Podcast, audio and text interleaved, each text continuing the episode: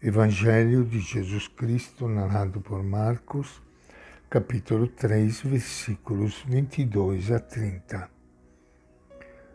Naquele tempo, os doutores da lei que tinham descido de Jerusalém diziam: Ele está possuído por Beelzebub. E ainda, é pelo poder do chefe dos demônios que ele expulsa os demônios.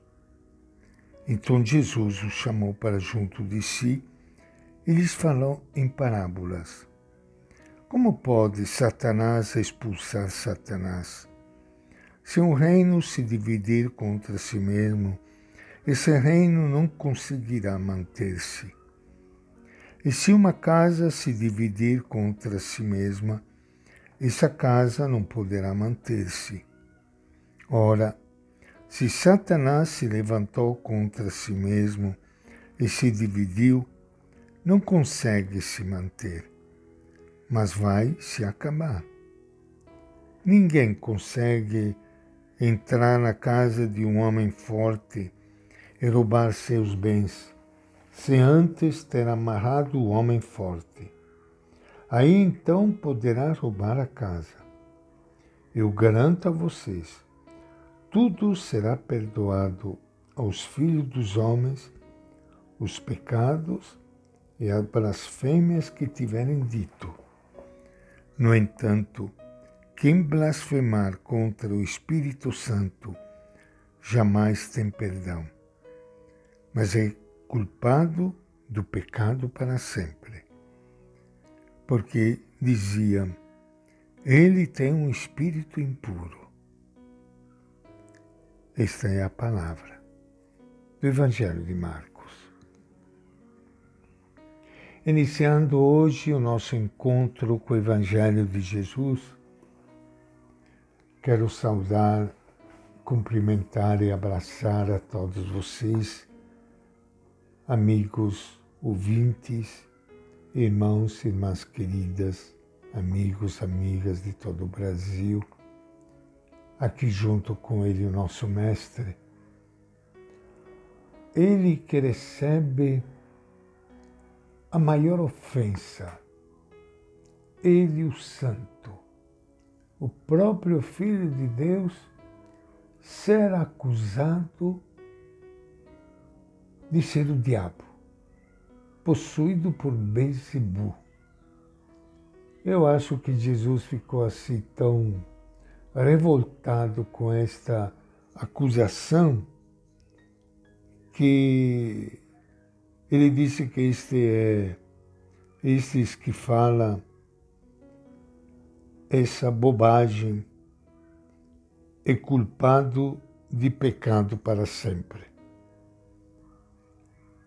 Quem não ficaria revoltado diante desta acusação a Jesus, o Santo, o próprio Filho de Deus. É impressionante, né, gente?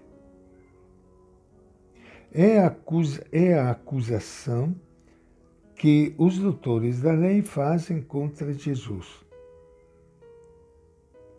É pelo príncipe dos demônios que ele expulsa os demônios. Ele está possuído por Bezebu. Beelzebub era o nome que eles davam ao chefe dos demônios. Os doutores da lei viam que Jesus estava fazendo bem a muita gente e conquistando a simpatia do povo. Mas eles não concordavam com a maneira de agir de Jesus. Procuraram então um argumento forte para estragar a fama de Jesus e para condená-lo. Em vez de reconhecer que Jesus agia inspirado por Deus e com a força de Deus, os doutores da lei disseram que Jesus agia inspirado por Bezebu e com a força do chefe dos demônios queria chamar a atenção do povo simples para não se deixar enrolar por Jesus, pois Jesus seria um jogo sujo que o chefe dos demônios estava fazendo no meio do povo para enganar a todos. São alguns doutores da lei que chegam e começam uma campanha de difamação. Pretendem desqualificar pela base toda a atividade de Jesus, afirmando que ele está a serviço de Satanás, o rival de Deus. A acusação é grave. Dizer que Jesus tem pacto com Satanás é como dizer que ele é inimigo de Deus.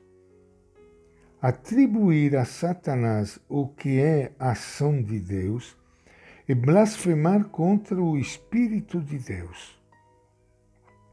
Quem se fecha diante dos sinais evidentes operados por Jesus, sobre quem repousa o Espírito Santo, fecha-se à ação de Deus também ao perdão.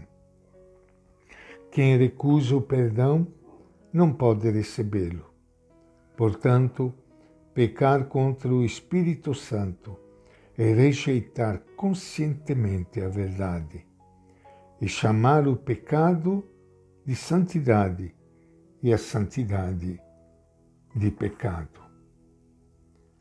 Senhor Jesus, os doutores da lei, para confundir o povo e atiçá-lo contra ti, usam a arma da malícia.